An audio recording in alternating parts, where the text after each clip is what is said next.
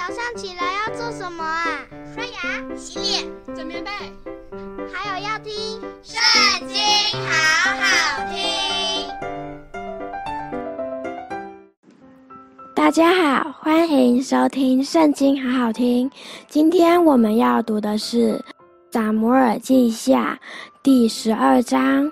耶和华差遣拿单去见大卫。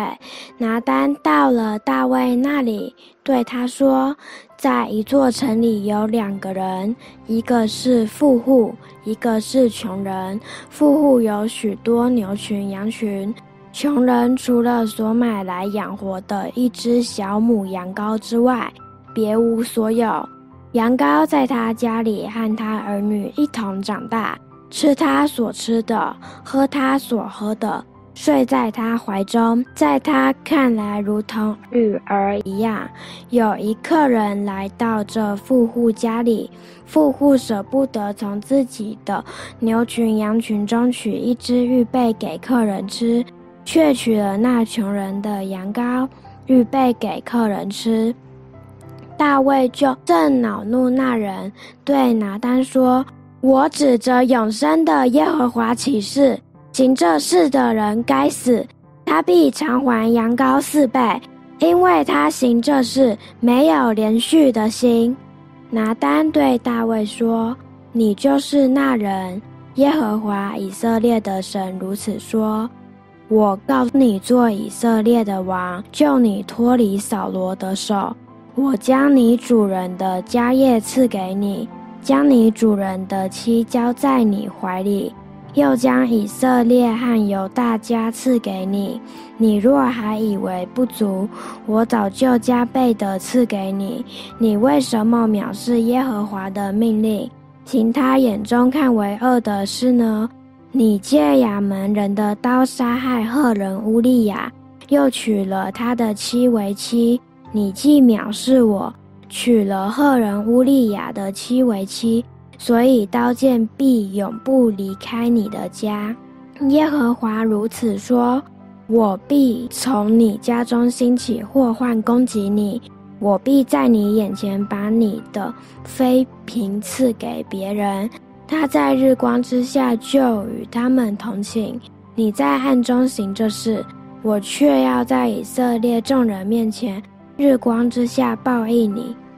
大卫对拿单说：“我得罪耶和华了。”拿单说：“耶和华已经除掉你的罪，你必不至于死，只是你行这事，叫耶和华的仇敌大得亵渎的机会，故此你所得的孩子必定要死。”拿单就回家去了。耶和华击打乌利亚妻给大卫所生的孩子，使他得重病，所以大卫为这孩子恳求神，而且禁食进入内室，终夜躺在地上。他家中的老臣来到他旁边，要把他从地上扶起来，他却不肯起来，也不同他们吃饭。到第七日，孩子死了。大卫的臣仆不敢告诉他孩子死了，因他们说孩子还活着的时候，我们劝他，他尚且不肯听我们的话。若告诉他孩子死了，岂不更加忧伤吗？大卫听见臣仆彼此低声说话，就知道孩子死了，问臣仆说。孩子死了吗？他们说死了。大卫就从地上起来，沐浴、抹膏，换了衣裳，进耶和华的殿敬拜，然后回宫，吩咐人摆饭，他便吃了。臣仆问他说：“你所行的是什么意思？